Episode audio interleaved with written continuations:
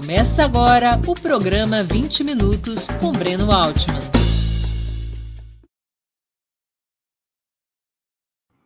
Bom dia.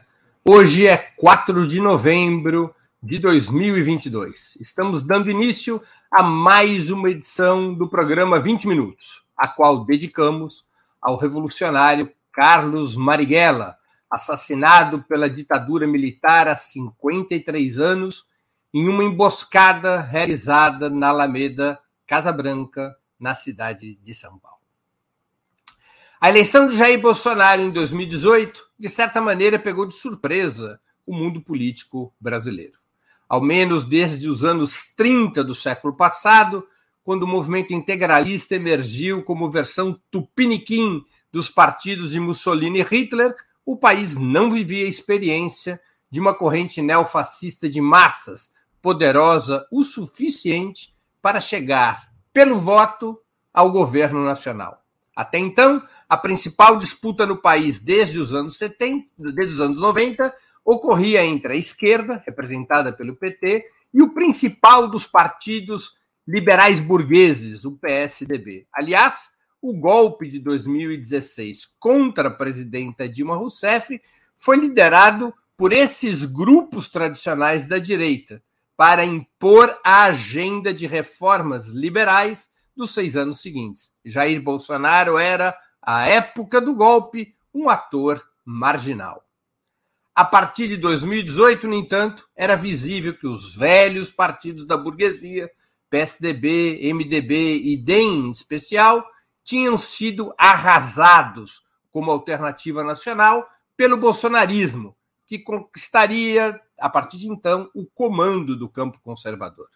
Entre 2018 e 2021, antes da anulação das condenações do presidente Lula e de sua reabilitação eleitoral, parecia que a contradição definidora do cenário nacional seria entre o bolsonarismo e a oposição liberal burguesa, com a esquerda alijada do palco principal.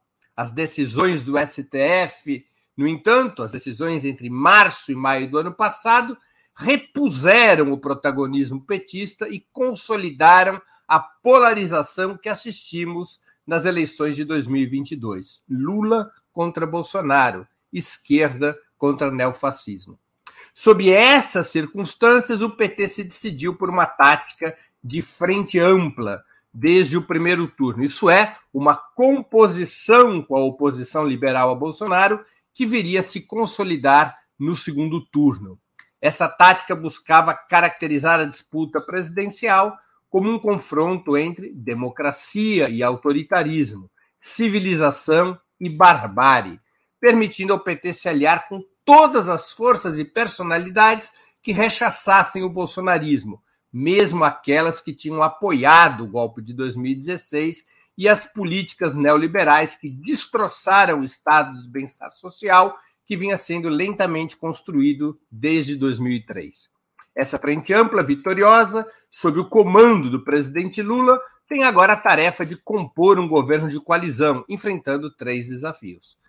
Fixar um programa comum para além dos compromissos genéricos de campanha é o primeiro desses desafios. O segundo é integrar correntes de origem, história e pensamento profundamente divergentes.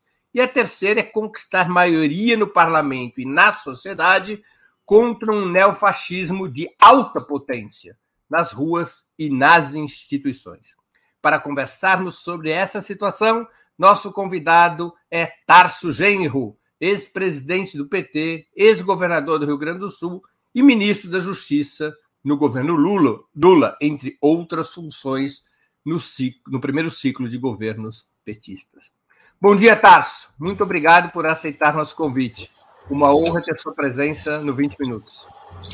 Bom dia, Breno. Um enorme prazer estar aqui contigo novamente nesse grave momento né, que atravessamos de consolidação da vitória do campo popular nessas eleições presidenciais. Tarso, eu queria começar com uma pergunta, digamos, histórica, conceitual. Seria correto, no teu ponto de vista, essa identificação entre bolsonarismo e fascismo, ou se trata mais de um discurso para denunciar com maior ênfase as atrocidades do atual governo? Eu acho que tem uma identidade é, historicamente profunda. Não é a mesma coisa que o fascismo do Mussolini, que era, onde assim, mais, mais, mais intelectualizado e também patológico, mas menos patológico, menos sociopático, e eh, também não tem uma identidade imediata com o nazismo, né? que teve no seu centro uh, o antissemitismo, o antijudaísmo e, finalmente, os campos de concentração. Mas é a mesma vertente. É a mesma vertente que se organiza em torno de um núcleo, de um líder, de um líder sem nenhum sem nenhuma vergonha expor toda a sua truculência e a sua postura antiliberal democrática e que corteja a morte. Né? Um dos elementos, vamos dizer assim, unificadores do, do fascismo e do nazismo, o fascismo pela guerra expansionista em direção a, aos países africanos e uh, o nazismo, uh, as violências e os genocídios que, ele comet, que eles cometiam ao longo, né, ao longo da sua história, internamente e também externamente. Compulsão pela morte é um elemento sociopático do fascismo. Isso está presente na figura do Bolsonaro e no seu núcleo central, que vai se expandindo de maneiras diferentes, de formas diferentes, já que você tem também uma sociedade historicamente é, é, em mutação, é, uma sociedade que se transformou, a sociedade capitalista que se transformou e que cria os seus processos de opinião e que formaliza esses processos de opinião através de meios completamente diferentes daquilo que ocorria no século passado. O fascismo, ou o neofascismo, como muitos preferem aplicar em relação a Bolsonaro, seria uma deformação, uma legião da democracia liberal, como apontam vozes relevantes do liberalismo de direita e de esquerda, ou um produto natural do desenvolvimento capitalista nas suas fases de crise estrutural, quando a burguesia se atira com todas as forças para arrochar salários e direitos, reduzir os custos de produção e rebaixar sua contribuição tributária? É uma das possibilidades contidas ah, no âmago do sistema do capital. Às vezes a gente não, não presta atenção para determinados eventos históricos, porque eles estão aparentemente distantes, embora eles estejam presentes no nosso cotidiano. Como, por exemplo, a, como se formou o capitalismo americano no século passado, através da voz né, dos seus mais importantes protagonistas. Em 1022, por exemplo, é, nós devemos lembrar isso de uma maneira bastante saudável hoje, né, porque nós temos também esses exemplos aqui no Brasil. É, não, não foi estranha a posição que é, o maior, o maior capitalista da época, né, disse uma frase que se tornou histórico. Né? Foi o, o dono da Ford. Né? Ele disse o seguinte: a solução da questão judia é, em primeiro lugar, um problema dos judeus. Caso eles não a resolvam, então o mundo irá resolvê-lo. Henry Ford escreve isso em, dois, em 1922. Também se esquece né, que na Alemanha muitos estudos foram feitos pelos intelectuais nazistas de como os Estados Unidos, entre aspas, se livravam da mistura racial.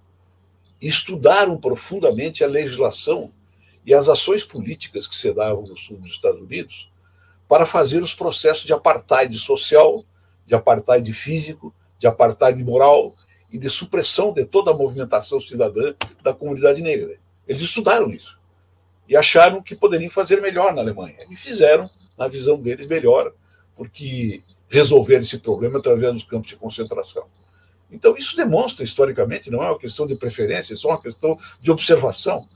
É, a possibilidade do fascismo né, e do nazismo ela está contida dentro do sistema do capital. Assim como tem forças também opostas, contrárias, né, que fazem enfrentamentos por uma outra alternativa, mesmo em situações de crise. Agora, o que é sempre presente nessas crises é a tendência, o sistema do capital e as, e as classes dominantes resolveram pelo autoritarismo, pela violência. Isso já está incrustado né, na história ocidental do sistema do capital, pelo menos.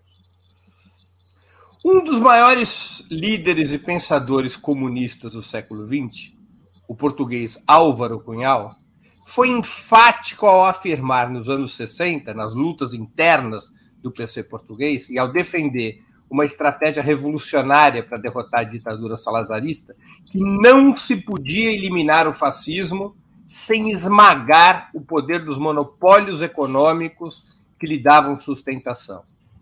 Eu pego o gancho histórico para te fazer uma pergunta.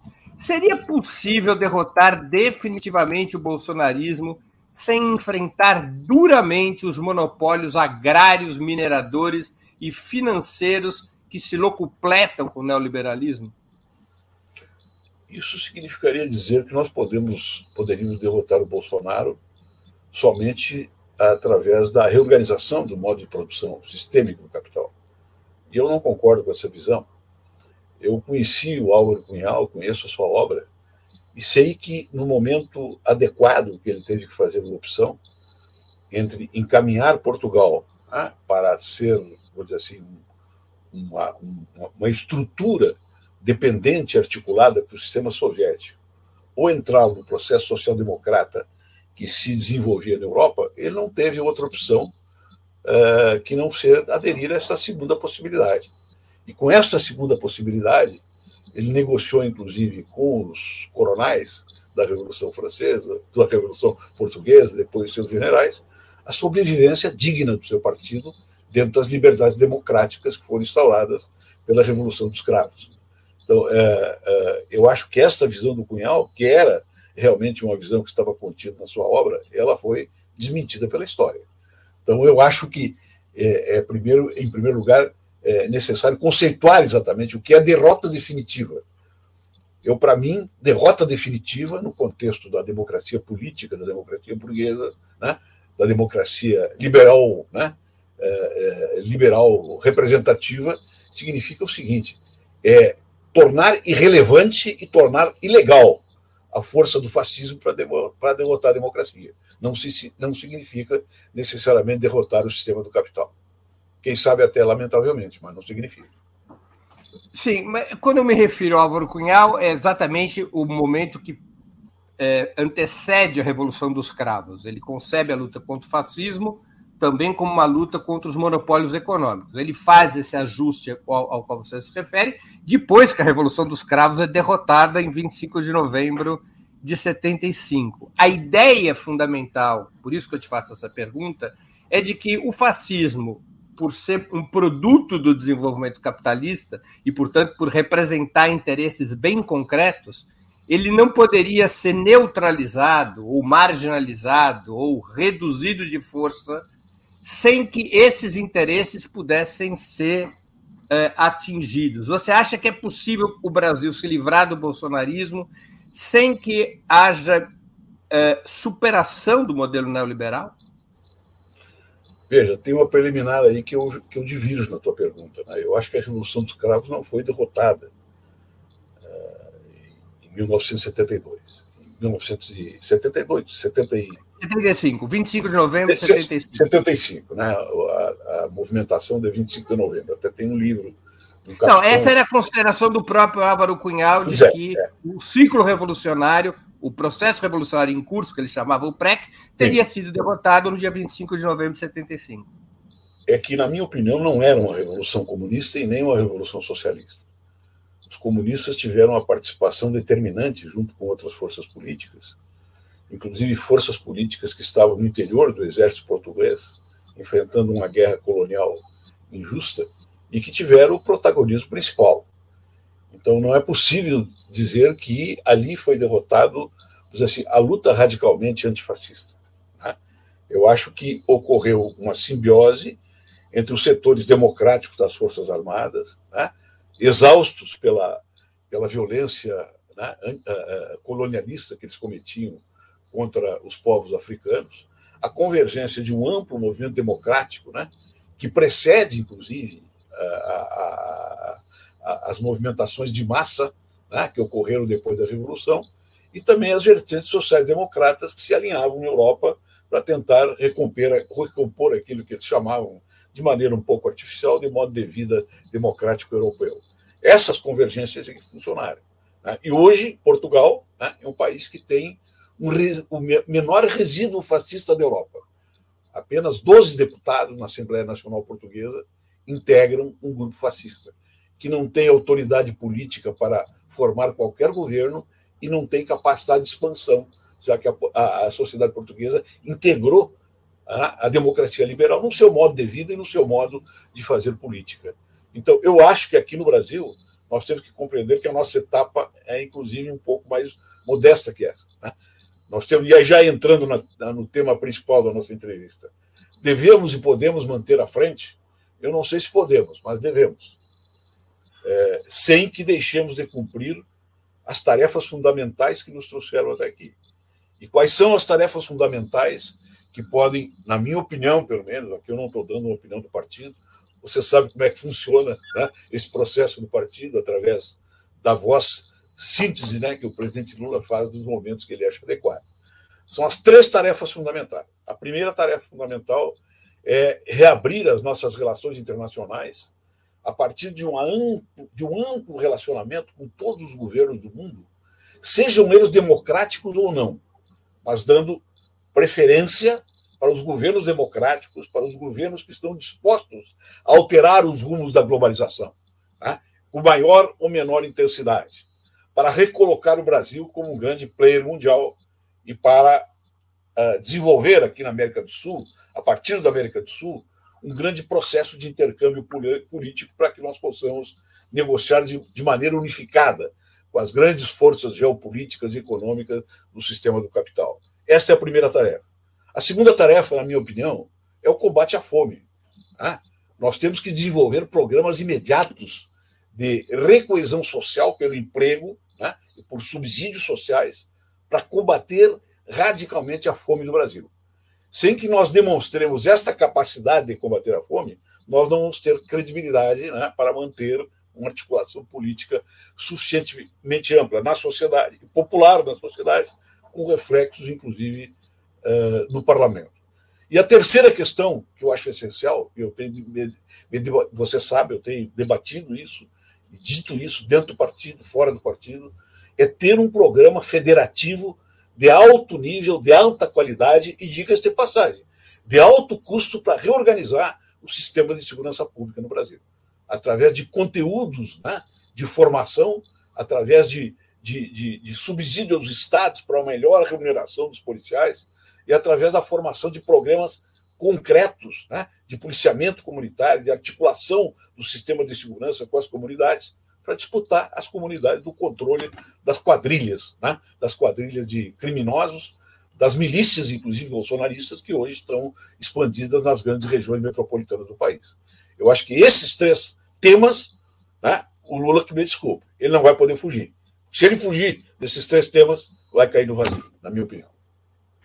Deixa eu fazer um pedido. Se você pudesse baixar um pouco a câmera para diminuir o espaço de teto e as legendas poderem entrar, só para não te cortar o rosto. Tá ah, isso sim. Perfeito, perfeito. Obrigado. Tarso, é, de alguma maneira, entrando já mais alguns passos no tema central do programa de hoje, de alguma maneira, um mantra da Frente Ampla durante a campanha acabou sendo: tiramos o Bolsonaro, o resto a gente vê depois. A campanha divulgou, a campanha divulgou compromissos programáticos que se contrapunham aos cânones neoliberais, mas não foi apresentado propriamente um programa de governo durante a campanha. Poderia ser mantida na terceira administração Lula, é, sem que se tenha este programa de governo estabelecido, uma coalizão de forças tão díspares? Quais os desafios que vão ser encontrados para se chegar a um programa comum de forças tão heterogêneas e dentro de um sistema de governança que não parece ser o mesmo do primeiro ciclo de governos petistas. Os governos petistas do primeiro ciclo, embora tivessem aliados de outros partidos, havia uma preponderância do PT muito clara. Agora parece que nós vamos para um outro sistema de governança, na qual o PT se sente na, na, na no, diante, se sente, vamos dizer, na obrigação de compartilhar o governo de outra forma. Existe base programática para isso?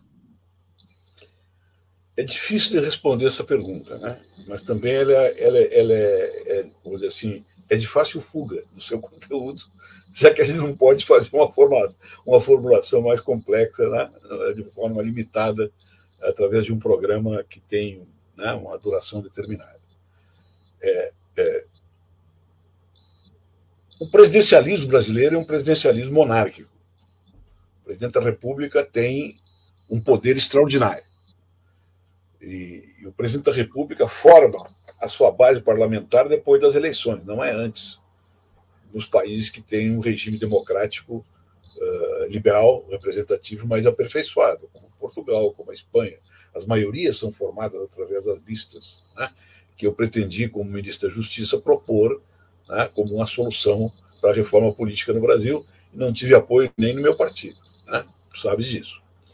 Uh, então, o presidente da República vai formar sua base. É, é, um regime de coalizão presidencialista, onde o presidente da República tem um poder extraordinário. Então, tu me pergunta, eu te respondo de uma forma bem pragmática e bem dentro da história do país. Qual é a diferença que nós temos que ter no uso do orçamento público para formar essa base através do Congresso Nacional? Duas características centrais. A primeira é a transparência. O segundo é o privilegiamento, através das relações do Congresso, das obras e investimentos regionais negociados com as bancadas, que seja de, que seja de forma transparente essa negociação e de acordo com o interesse público. Eu não sei se tu percebeste que já no início agora, o governo, o Lula, né, com seu talento político extraordinário, ele disse o seguinte: nós vamos continuar as obras paradas. E com isso ele já fez o primeiro gesto de negociação no Congresso Nacional, com as lideranças do Congresso, com os governadores, para dizer o seguinte: nós vamos dar continuidade às obras paradas que estão impedindo o desenvolvimento da região. Então, eu acho que é possível combinar a força política eleitoral que o Lula adquiriu, derrotando o fascismo em condições de mais absoluta adversidade, e vamos fazer uma homenagem ao povo brasileiro, porque a surpresa cá para nós não foi o ascenso do fascismo, o ascenso do fascismo em termos eleitorais. A surpresa foi a grandeza e a capacidade de resistência que esse povo magnífico teve, principalmente a partir das regiões mais espolhadas do país, de compreender o que estava em jogo. E fechar em torno do Lula uma ampla frente política, forçando, inclusive, as suas lideranças uh, locais né, a se encontrarem conosco nesta jornada. Um governo aparelhista, corrupto, que utilizou o orçamento público para comprar prefeitos, um governo que botou a Polícia Rodoviária Federal a atacar os ônibus das pessoas para atrasar a votação, que comprou votos, que tinha uma rede subterrânea e criminosa de informação para controlar corações e mentes e produzir reações histéricas de caráter religioso, né? é, é presumidamente religioso, porque não são sentimentos de natureza religiosa, em torno de um mito falso, um mito que é um genocida, um mito que é o anti-Brasil, né? e que se choca com toda a cultura democrática da sociedade brasileira. Aqui a Ana Porto diz: é uma seita. É uma seita. É uma seita transformada em sujeito político, né? que nós estamos assistindo. Então, é espetacular essa capacidade, essa grandeza do povo brasileiro de vir e votar no Lula. Contra isso, contra tudo isso. Isso que é admirável. E isso tem que nos dar otimismo, inclusive, para fortalecer o governo para que ele possa fazer as negociações para manter, né? para manter a, a, a, a democracia em vigência e aprofundar a vida democrática desse país. Esse é um período de retomada da democracia e de afirmação dos projetos sociais da esquerda e do centro democrático que estão coesionados hoje no governo. Tarso, o cientista político Marcos Nobre é, ele tem apontado como um grave problema o surgimento desses governos de amplas coalizões por necessariamente retirar a identidade e eficácia nas políticas adotadas. O exemplo de Israel salta às vistas para justificar essa tese. Para derrotar Benjamin Netanyahu e o Likud, partido da direita sionista, formou-se uma frente enorme, do sionismo conservador ao progressismo sionista, passando por um partido da direita árabe israelense. Em menos de dois anos, esse governo fracassou rotundamente, paralisado por suas contradições. Nas eleições do dia 2 de novembro, Netanyahu foi novamente eleito para chefiar o governo israelense. Dessa vez ao lado de forças extremistas que eram catalogadas como terroristas até pela Casa Branca. Eu pergunto: não há riscos sérios quando se compõe um governo que, de tão amplo, fica contido por suas próprias contradições? Como dizia o, velho Guimarães Rosa, né? Viver é muito perigoso. Então, eu acho que sim. Eu acho que esses perigos efetivamente existem, né?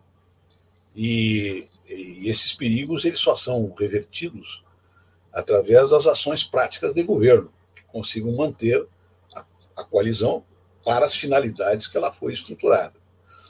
Eu acho que o Lula tem uma capacidade extraordinária de fazer isso. Ele vai bolar isso, desenvolver isso sozinho, ou com determinado núcleo dirigente, que ele sempre soube manter, já é outra questão. Eu acho que o Lula vai continuar né, com a sua capacidade dialógica, com a sua capacidade política, para unificar uma, uma, uma, grande parte da sociedade brasileira e do mundo político oficial do Brasil para manter o, né, a democracia em funcionamento.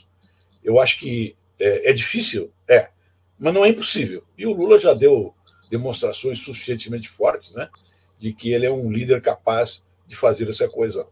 O Lula está mudando, como tu estás vendo, o seu núcleo dirigente. Ele está mantendo né, companheiros históricos e está também agregando outros através de razões que ele deve ter definido de uma maneira muito muito refinada, como ele faz. Né?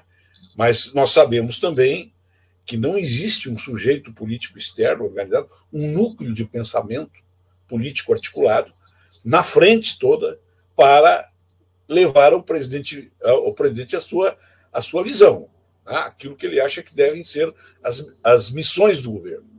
Isto é formado através de um de uma relação fragmentária, de uma relação que vai se articulando, eu diria, de ministério para ministério, para depois formar um governo que seja minimamente coeso. Eu estou otimista Mas, em relação na, na a essa. Na sua opinião, grosso modo, até pegando carona na sua resposta à questão anterior, grosso modo teria dois modelos para tentar formar maioria. Um modelo pelo qual você faz um governo mais enxuto e negocia com o parlamento, um outro modelo no qual você incorpora essas forças parlamentares dentro do governo. Na sua eu opinião, acho que a primeira, eu acho que a primeira possibilidade não existe. Né? Então, eu, eu, eu não dou um juízo sobre ela, não é porque eu não goste dela, eu gosto dela. Mas eu entendo que esta primeira possibilidade não existe. Porque esta possibilidade poderia existir se nós tivéssemos, ao lado da eleição, um fenômeno de massas que se jogasse né, nas grandes movimentações históricas, das grandes movimentações sociais, para dar uma sustentação mobilizada fora do parlamento, para que isso tivesse um efeito na vida parlamentar e um efeito na conduta dos parlamentares. Mas isso não existe aqui no Brasil. Né? Nós sabemos que as eleições encerram um ciclo, cada um vai para sua casa, os movimentos continuam movimentos, em regra, corporativos e residuais, e ficam esperando as decisões que vêm do governo e vêm do Congresso. Isso, Mas isso é uma, é uma situação irreversível? Eu acho que hoje é irreversível, porque esse é o nosso padrão histórico. Nós estamos no limite de que esse, esse padrão histórico seja, inclusive, brecado, seja violentado pelo fascismo. Tá? Eu quero dizer que necessitaríamos de ter outras experiências históricas de governo mais fortes que nós tivemos aqui, como teve o Chile, por exemplo, né, com a Grande Frente Popular, que governou e perdeu naquela época, para poder redimensionar esta relação. Então, eu acho que sim, eu acho que o presidente Lula tem que incorporar essas forças políticas que estiverem de acordo, na minha visão, com essas três medidas fundamentais, porque não é uma adesão, uma adesão né, é, é cega, uma adesão escondida, né, que tivesse, olha, são essas 20 medidas aqui que vão encaminhar esses três pontos, que eu acho que são os pontos mais, vamos dizer assim, mais facilmente coesionáveis para manter um governo com relativa estabilidade num mundo fragmentado, dividido, em guerra, né? e assolado ainda pelo fascismo organizado em uma grande internacional fascista hoje que atinge o cotidiano das pessoas através das redes. Tarso, você coloca como um padrão histórico a impossibilidade momentânea desse tipo de mobilização social que permitisse um governo mais enxuto e pressão de fora para dentro sobre o parlamento. O neofascismo revela capacidade de fazer isso mais do que a esquerda?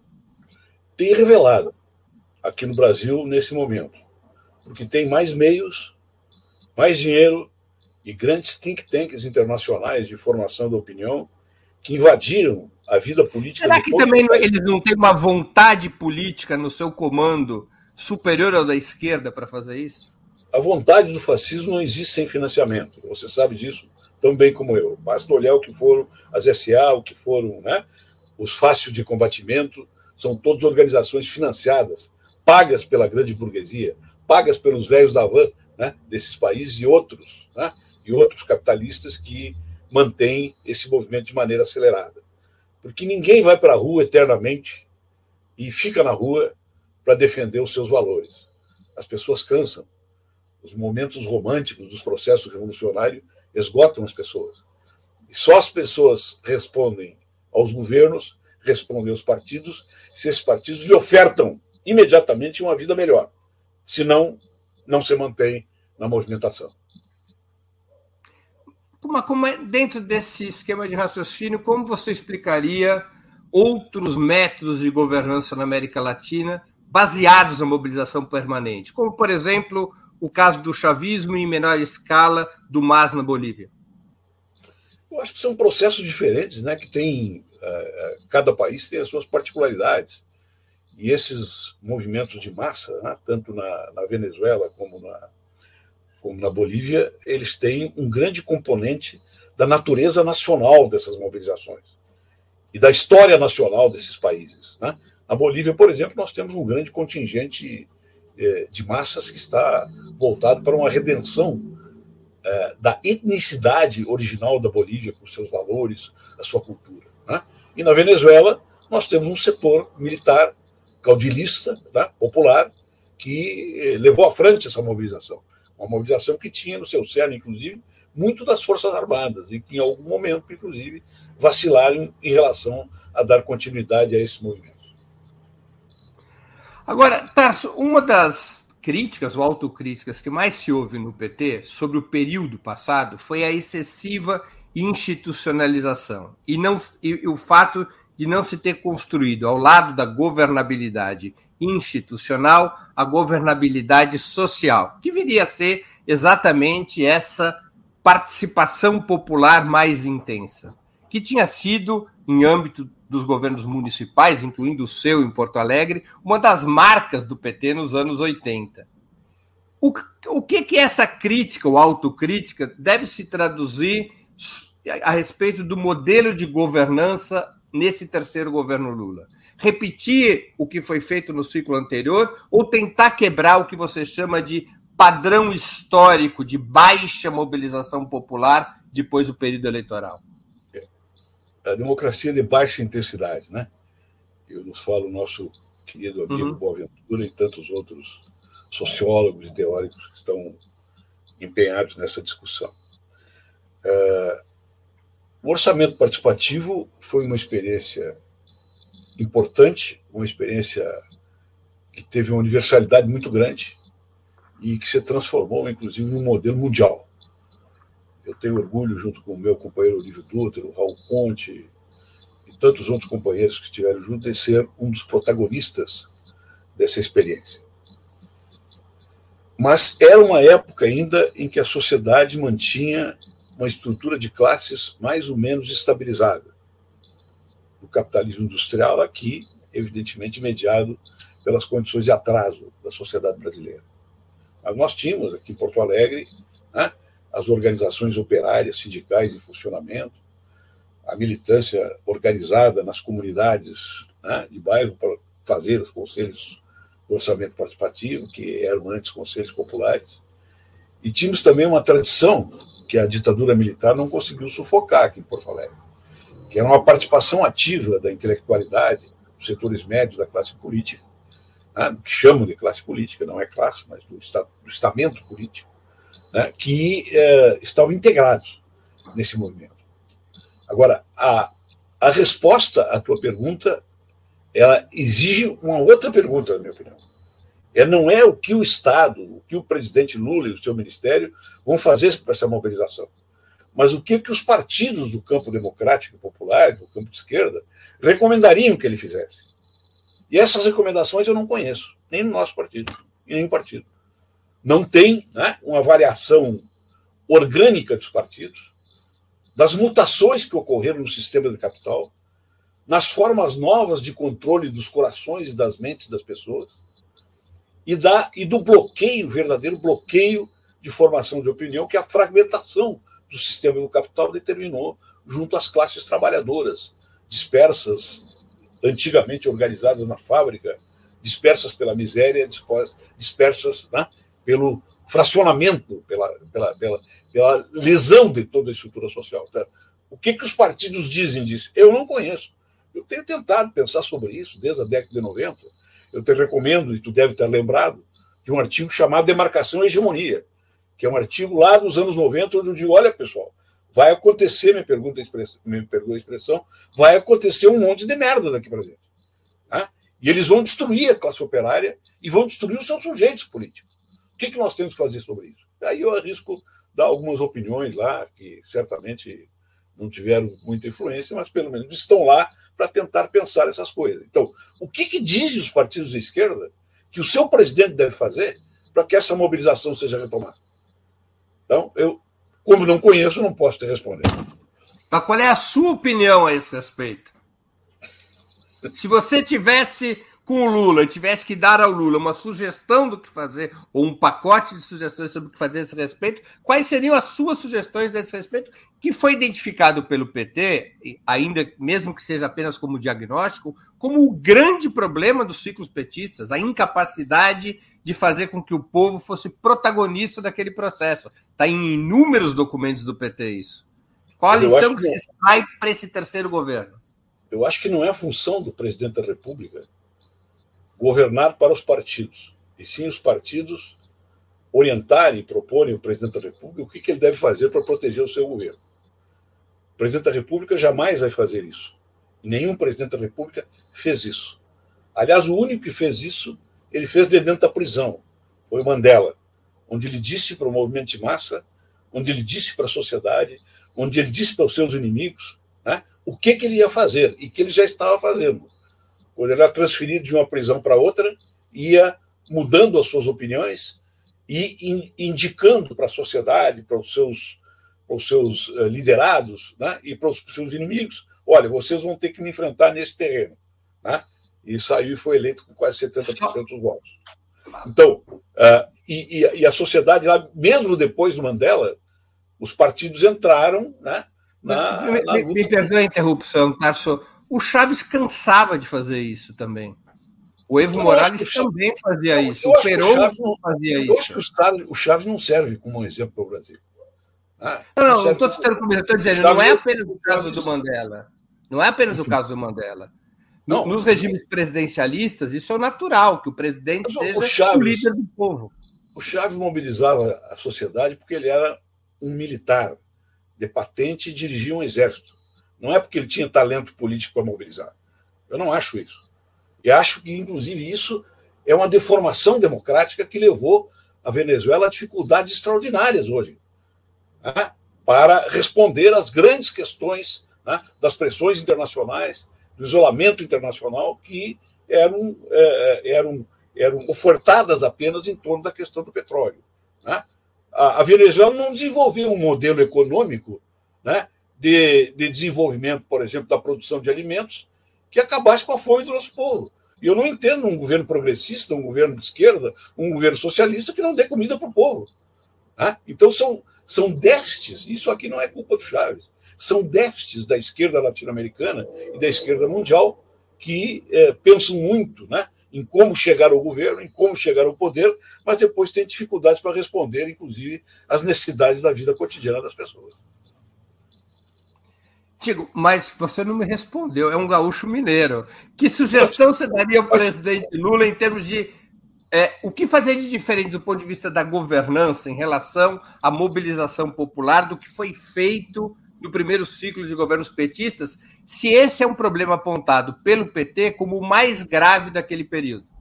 Eu não daria nenhuma, nenhuma, nenhuma sugestão para o presidente, porque ele, eu sei o que ele me responderia. Eu sou amigo do Lula e conheço ele há muito tempo, tenho uma que profunda que... admiração por ele e sei muitas coisas do seu pensamento. Ele me diria o seguinte: olha, tu tem que colocar isso aí para o partido, né? Porque eu aqui governo para toda a sociedade, no que ele não deixa de ter razão. Ou seja, a expectativa então é que, deste ponto de vista da, do método de governança, é que nós seguiremos uma trilha muito parecida com o que foi o ciclo anterior. É, inclusive, na minha opinião, mais ampla. Né? Porque a amplitude ela tem uma limitação, mas também ela tem uma grandeza. A limitação da amplitude é que ela, ela pode ser perdida e pode se tornar uma conciliação sem princípios. Mas a sua grandeza é o seguinte: se eu escolho os, centros, os pontos fortes de apoio dentro dessa, dessa amplitude, eu vou acertar e vou fazer muitas mudanças. E eu acho que são essas três que o presidente Lula deve fazer. Mas, mas essa metodologia, esse modelo de governança, ao fim e ao cabo, quando a crise ficou séria, não acabou provocando uma situação de fraqueza do PT e da esquerda para reagir à contra-revolução burguesa representada pelo golpe de 2016?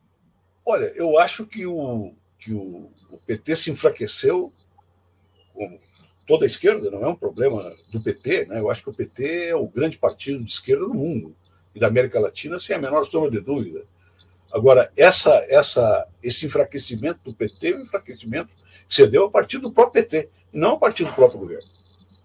Né? A minha opinião não foi isso que ocorreu.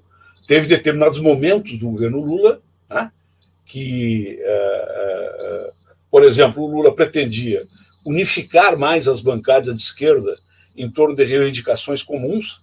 Isso ocorreu quando eu era ministro de Relações Institucionais, e que o presidente Lula chegou a propor a eles façam né, uma coalizão de esquerda dentro do Congresso para que eu tenha uma referência de negociar com a esquerda e para, a partir disso, nós ampliarmos.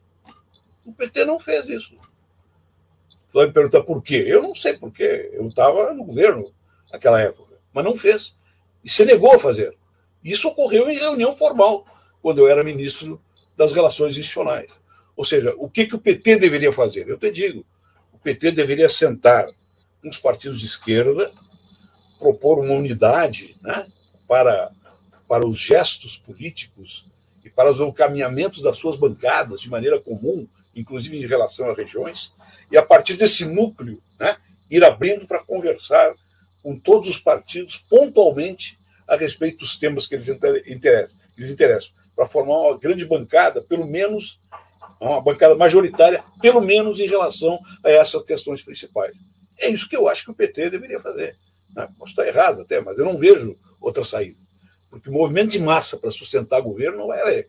Vai haver um movimento de massa para, para reivindicar dos governos respostas concretas para esse seu cotidiano miserável e arruinado que o bolsonarismo nos lançou. Tarso, o primeiro governo Lula, em 2003, abriu sua gestão com a reforma da Previdência Social. Foi a primeira grande reforma proposta. Sem entrar no mérito se essa reforma foi progressista ou regressiva, a preocupação aparente, junto com a carta do, ao povo brasileiro, ainda durante a campanha eleitoral, e a indicação de Henrique Meirelles para a presidência do Banco Central, entre outros episódios, a preocupação parecia ser a de acalmar os mercados e passar um sinal à burguesia brasileira de que o governo petista iria jogar dentro das quatro linhas, tanto em termos constitucionais quanto no que dizia respeito a certos pilares do modelo herdado. E agora, deveria se repetir esse movimento, na sua opinião, com sinais mais fortes de ida ao centro, como exigem muitas vozes liberais, a começar pelos meios monopolistas de comunicação, ou o foco deveria estar em atender emergencial e prioritariamente a base social de origem trabalhadora que devolveu o Palácio do Planalto a Lula e à esquerda? Vamos, vamos estabelecer a identidade aí do governo, então, com o presidente Lula. Né? Dentro dessa visão presidencialista que nós temos aqui no Brasil. Não é uma questão do Lula. O Lula já foi ao centro. E disse, desde o começo, que ia ao centro. E está se apresentando como um grande conciliador da luta de classes no Brasil. O que, que o Lula pretende fazer? Retirar deste gesto político dele as melhores possibilidades para combater a fome e a miséria, melhorar a educação e a saúde no país.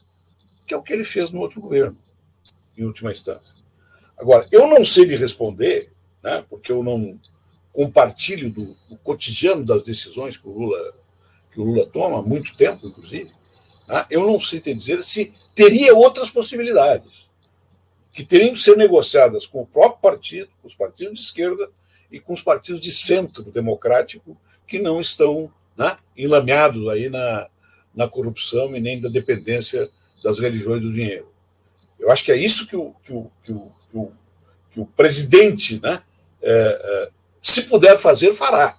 Agora, eu não tenho certeza que ele possa, porque você sabe também que as margens hoje, né, as margens hoje de decisões na economia, né, de decisões é, na área do desenvolvimento, de decisões na área de se contrapor às desigualdades regionais, elas não são amplas, elas são pequenas. Só tem uma vantagem. Qual é a vantagem que tem? É que temos centros de poder geopolítico e geoeconômico e geofinanceiro mundiais que são novos. E que isso nos permite estabelecer negociações em paralelo com, essas, com esses centros de poder para poder rearrumar né, a nossa relação econômica global, senão esse país vai se transformar né, numa Albânia de direita, vamos dizer assim.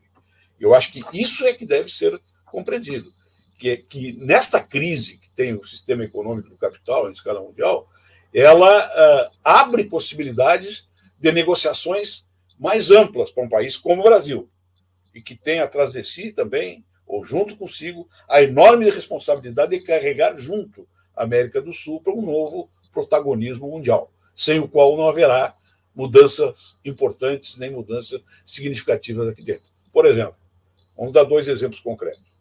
O Chile, ou três, o Chile vai necessariamente ter que desenvolver uma relação privilegiada com os Estados Unidos.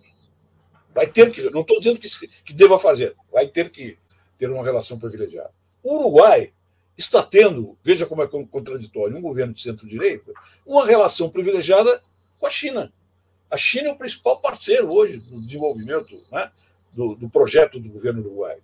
E o Brasil tem condições de ter uma relação de negociação quase que no mesmo nível com a China, com os Estados Unidos e com a União Europeia. Por quê? Porque o Brasil tem riquezas uh, humanas, riquezas culturais, riquezas tecnológicas, riquezas naturais que são extraordinárias para qualquer país, para, para qualquer país se interessar por ter um relacionamento adequado conosco. E nós temos que tirar proveito disso. Além da importância que tem a Amazônia para a questão climática e que tem né, a, a, a questão climática para o futuro da humanidade. Nós temos um enorme capital natural e temos hoje, com a vitória do Lula, um enorme capital político. Vamos torcer que o nosso presidente saiba aproveitar. Eu acho que ele vai saber. Né? Eu acho que ele vai saber. Tarso, a contra-revolução, através do golpe militar de 64, bloqueou aquele processo de reformas. A contra-revolução, novamente, preventiva, através do golpe de 16, interrompeu o processo de reformas iniciado pelo PT em 2003. A contra-revolução é uma hipótese morta ou viva? nesse novo governo Lula? Viva e permanente, não só aqui no governo Lula, como também em todos os governos do mundo. Veja que o próprio Biden, que, é, a, que, é, um presidente progressista para os padrões americanos, é, enfrentou um golpe fascista no seu país.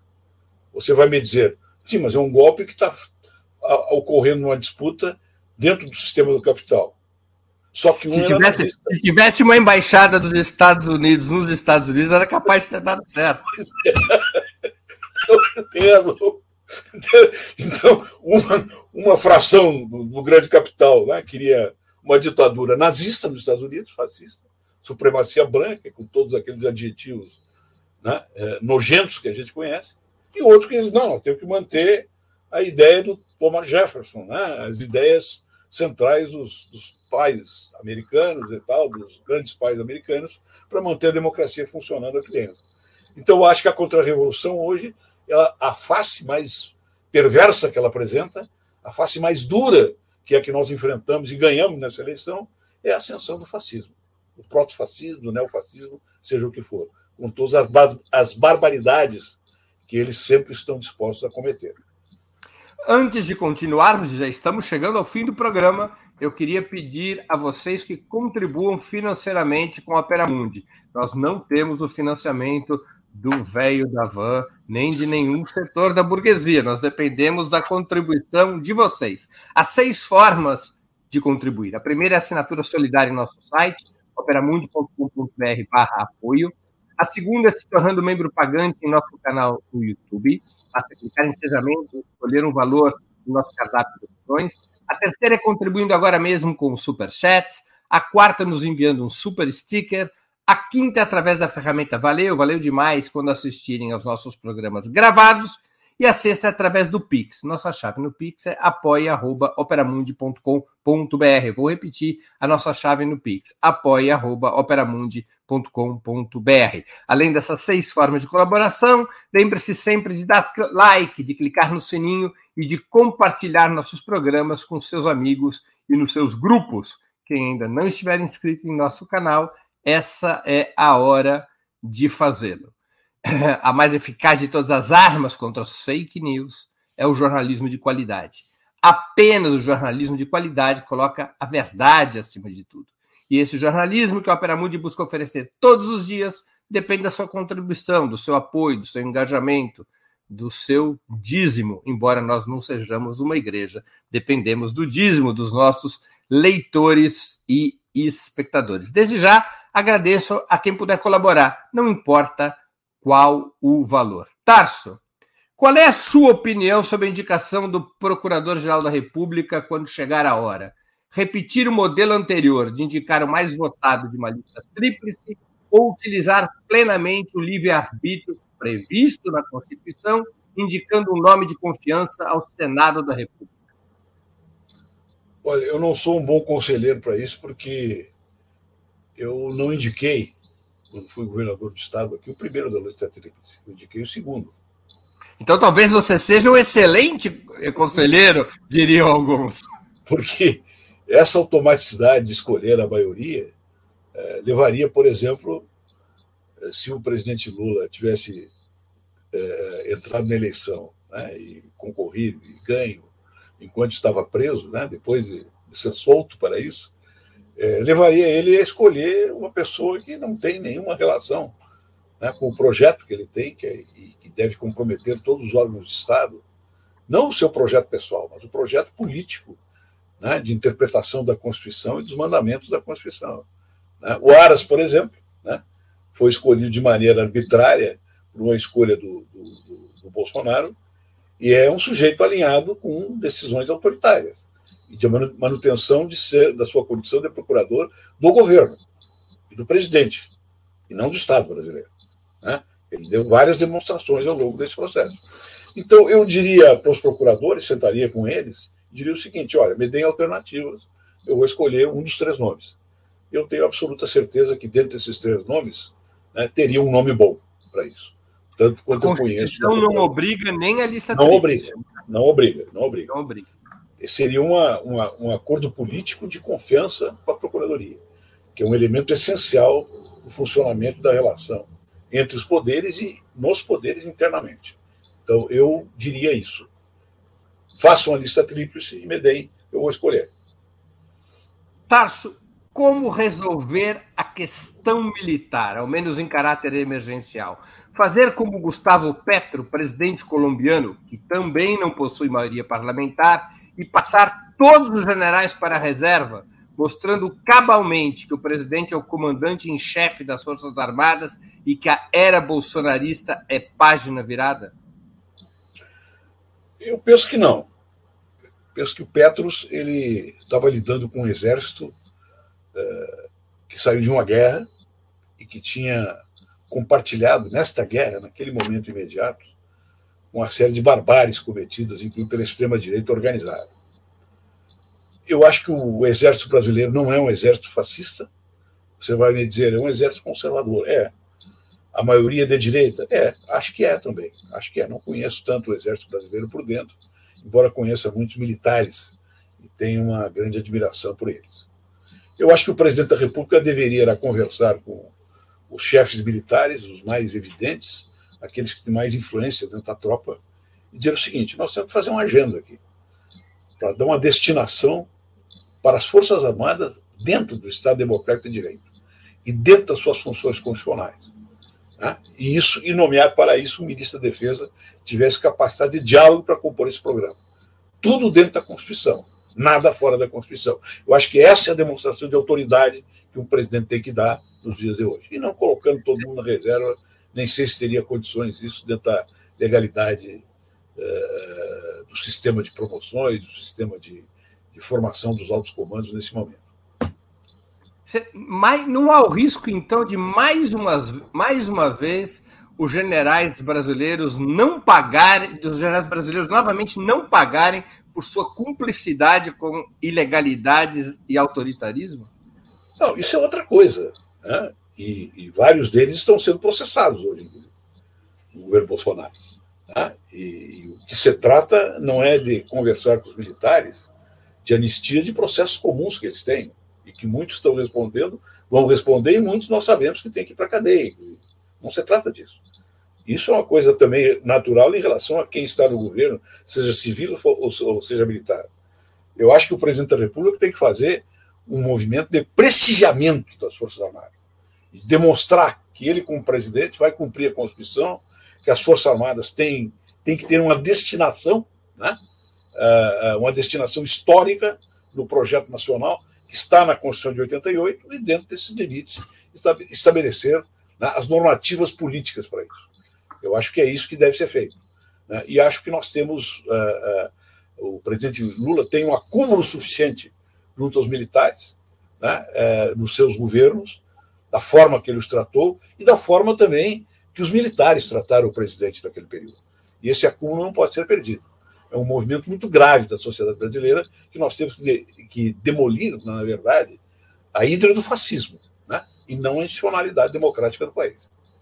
Mas é possível cortar a cabeça da hidra do fascismo nas condições histórico concretas do Brasil, sem decepar a histórica tutela das Forças Armadas sobre o Estado?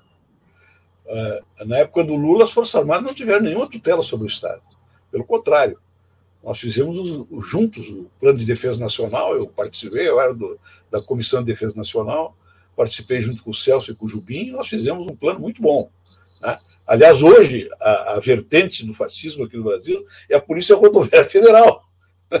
Não, Mas tá, não eles se levantaram, na prática, eles se levantaram contra a Comissão Nacional da Verdade. Eu sei que se levantaram. Te lembra que eu Isso é estava é exercício lá. de tutela, não? Te lembra, te lembra que eu estava lá, mas não tiveram tutela. Tanto é que esse processo continuou. Né? Mas nós começamos sim. a discutir, a partir do Ministério da Justiça, a questão da lei da anistia, que nós perdemos no Supremo Tribunal Federal, perdemos do Supremo a, não aplicação da anistia para, para os militares, nós seguimos aquela orientação porque era orientação do Supremo Tribunal Federal. Você me pergunta, os militares fizeram uh, pressão sobre isso? Fizeram, na defesa da sua corporação. Mas qual a corporação que não faz? Né? Então, eu acho que não é, não é absolutamente, vou dizer assim, nem prudente do ponto de vista constitucional, né? e nem prudente do ponto de vista político, e nem prudente para as necessidades que nós temos que atravessar hoje, fazer qualquer tipo de devassa né? Uh, com com demissões por meras promoções, por substituição de, de comandantes, sem que tenha fundamento na ordem legal que nós estamos vivenciando hoje. Mesmo o presidente da República tendo poder discricionário sobre esse assunto. Os poderes discricionários de um presidente são muito relativos. Não, como comandante-chefe das Forças Armadas, ele poderia sim. passar para a reserva todos os generais. O que, que ele, o que, que ele tem que fazer? Ele tem que, ele tem que é, ver dentro da, do, dos, dos, assim, dos, militares generais que têm uma, uma, uma, uma postura profissional, escolher aquele mais comprometido com a ordem constitucional do país. É isso que tem que fazer. E não fazer né, nenhum tipo de movimento como esse que o Petros fez, que provavelmente eu, se fosse o Petros, também faria lá na Colômbia. Entendi. Minha última pergunta é de mérito, nós já estamos nos aproximando do final. O cientista político e jornalista Celso Rocha de Barros disse que o melhor que pode acontecer para o PT é virar um, um MDB que dê certo.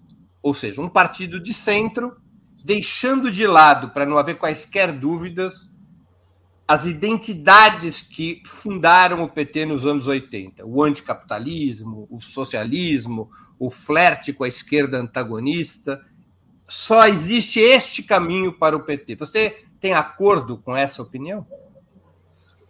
É, eu acho que se o PT se transformar num PMDB ou MDB reciclado, é a derrota completa na, na, na história da esquerda brasileira e vai ser um prejuízo enorme para a nação.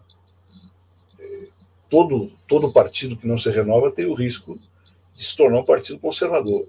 Né? Eu acho que está na hora do PT pensar em se renovar muito. Renovar o seu discurso político mais contemporâneo, né? com, a, com a estrutura, com a estrutura de classes do Brasil, estabelecer vínculos de solidariedade e de produção política né? com os movimentos concretos, novos movimentos que estão surgindo, se manter ancorado, sim, na classe trabalhadora histórica e conversar com o resto da sociedade. Ou seja, ou seja recuperar o diálogo que ocorreu no início do século passado e que terminou em tragédia, na minha opinião, entre os sociais-democratas e os bolcheviques. Esse diálogo precisa ser recuperado para compor uma nova visão da esquerda brasileira. E quando eu falo que terminou em tragédia, eu falo que, eh, em última instância, a, a, a devassa, né, o assassinato da velha guarda bolchevique dentro do Partido Comunista Soviético, ele devastou o que tinha de melhor da cultura revolucionária construída naquele período. Então, nós temos que retomar esse diálogo, refazer o projeto. Né? Mas o, pro, o problema está. O problema está Em última análise, eu, o problema, eu, em última análise, acho que a nossa visão renovada de democracia e de socialismo ela tem que estar mais ancorada né? no diálogo entre culturas e, portanto, no Gramsci, e menos na visão leninista de partido que era um modelo naquela época que funcionava efetivamente naquele tipo de sociedade, mas que hoje não tem mais condições históricas de sobreviver. Mas essa questão histórica, você acha que a responsabilidade maior está nos bolcheviques e não nos sociais-democratas que facilitaram a ascensão do Hitler ao poder ao se coligar com Hindenburg? Eu acho que, eu acho que é verdade que eles facilitaram. Assim como do lado dos bolcheviques, eles facilitaram a chegada do Stalin no poder, né? que transformou a sua condição de secretário-geral num secretário executivo, executivo de colegas do Comitê Central. Muito bem. Uma, uma curiosidade antes de passarmos aos finalmente, Tarso. Você votou na sua filha para deputada estadual? Ela que é do PSOL, Luciana Genro? Votei, votei nela. Votei Você nela porque eu acho, que, eu acho que ela. É, sempre correu um boato que eu e minha filha não, não tínhamos uma relação boa de pai e filho das posições políticas. Sempre tivemos. E é claro que às vezes tinha uma discussão mais, assim, mais magoadora de um lado para o outro, mas nós tivemos sempre uma relação muito boa muito boa, muito qualificada e uma relação muito amorosa entre pai e filho. E a, e a Luciana agora, na minha opinião, ela deu um exemplo né, de, de, de não é de conversão, mas um exemplo de, de, de exercício de capacidade política com essa transferência que ela fez da sua liderança política para dentro de uma frente, sem perder a sua identidade, que eu acho extraordinária. Né? E eu votei nela, assim, disse para ela que votei nela e anunciei publicamente. Você, pediu liberação de voto para o PT e votou numa deputada do PSOL. Tá certo. Assim como o PT em massa aqui pediu liberação de voto desse mesmo e votou no Leite para derrotar o fascista. Para votar na Luciana é muito, muito mais confortável do que no Leite. É, sem dúvida. Isso não tem dúvida. Marcos, nós estamos chegando ao final da nossa conversa. Eu queria fazer duas perguntas que eu faço sempre aos nossos convidados e convidadas antes das despedidas. A primeira é qual livro você gostaria de sugerir aos nossos espectadores? A segunda, qual filme ou série poderia indicar quem nos acompanha? Livro Andaimes, do Benedetti. É o livro que eu estou terminando agora. Eu estou lendo muito devagar, porque eu sempre leio quatro ou cinco livros ao mesmo tempo. E, e tem sido um bálsamo para mim. É o Benedetti voltando do exílio, revisitando a sua vida e retomando também o seu humanismo democrático e revolucionário eh, nos dias que lhe restam. É o grande Benedetti. A quem, a quem não, a quem da nossa audiência não conhece ou não se lembra, Mário Benedetti é um grande escritor e poeta uruguaio, um dos grandes nomes da literatura latino-americana. Esse livro é de fato primoroso. Filme e série. 1985. 1985, um extraordinário filme que mostra as dificuldades da transição na Argentina e a capacidade que teve o Ministério Público argentino de colocar nos bancos dos réus aqueles que conduziram diretamente. Na Argentina, os militares, esses militares que foram a juízo e foram condenados, eles conduziram pessoalmente chacinas e pagaram. É um filme extraordinário, de humanismo extraordinário e também de densidade né, de, de, de humana das personalidades que estão. Dá uma inveja, né, Tarso? É um, é um espetáculo esse filme. Nós precisamos de um filme assim aqui no Brasil, para dizer, inclusive, porque. É que a gente, para ter um filme assim, a gente precisaria ter tido uma história parecida, porque esse filme dá uma inveja. Mas aqui seria, aqui seria, na minha opinião, um filme diferente, né? E, e muito mais fácil de fazer, prático de fazer, e com um roteiro muito mais simples. Por que, que aqueles que fizeram tortura e confessaram pessoalmente que fizeram tortura não foram para o banco dos réus? Tá certo. Algum filme? Ah, o filme é esse? Alguma série? É, Família Soprano. Eu gostei muito da Família Soprano, porque é, uma, é um, um, um, roteiro magnífico do filme e mostra a complexidade de formação das classes dominantes americanas vinculadas à criminalidade, né? que vai para a clandestinidade e vem para a legalidade, vai para a clandestinidade e vem para a legalidade. Depois aparecem como barões de uma empresa ou, ou, ou donos de uma agência financeira. Né? Está aí o Soprano. Grande filme. Morreu o, o, o ator. Morreu. Dele, Grande já, ator. Já Grande ator. Espetacular então, desempenho dele. Tarso, eu queria agradecer muito por, pelo seu tempo, por essa conversa tão essencial. Muito obrigado por aceitar mais uma vez o nosso convite. Obrigado, Breno. Um bom trabalho para ti. E sou um admirador da, dos debates que tu faz. Porque é um debate posicionado, mas é um debate que visa realmente buscar alternativas e compreender as ideias. Isso aí é muito precioso. Não são debates, tá? são entrevistas. Não, a entrevista contigo é sempre um debate, porque tu sempre suscita temas contraditórios, é isso que eu quero dizer. Não que tu atrapalhe o entrevistado, pelo contrário, tu suscita respostas. Obrigado, Tarso. Um abraço. Também abraço, um grande abraço. Também agradeço a todos e todas que assistiram a esse programa, em especial aqueles que puderam fazer contribuições financeiras ao nosso site e ao canal de Ópera Mundi no YouTube. Sem vocês, nosso trabalho não seria possível e não faria sentido. Um grande abraço a todos e a todas. Para assistir novamente esse programa e a outras edições dos programas 20 Minutos, se inscreva no canal do Opera Mundi no YouTube. Curta e compartilhe nossos vídeos. Deixe seus comentários. O jornalismo de Opera Mundi é mantido com o seu apoio. Faça uma assinatura solidária em www.operamundi.com.br. Com um pequeno valor mensal, você nos ajuda no desenvolvimento de um jornalismo independente e de qualidade. Obrigado pela audiência e até a próxima.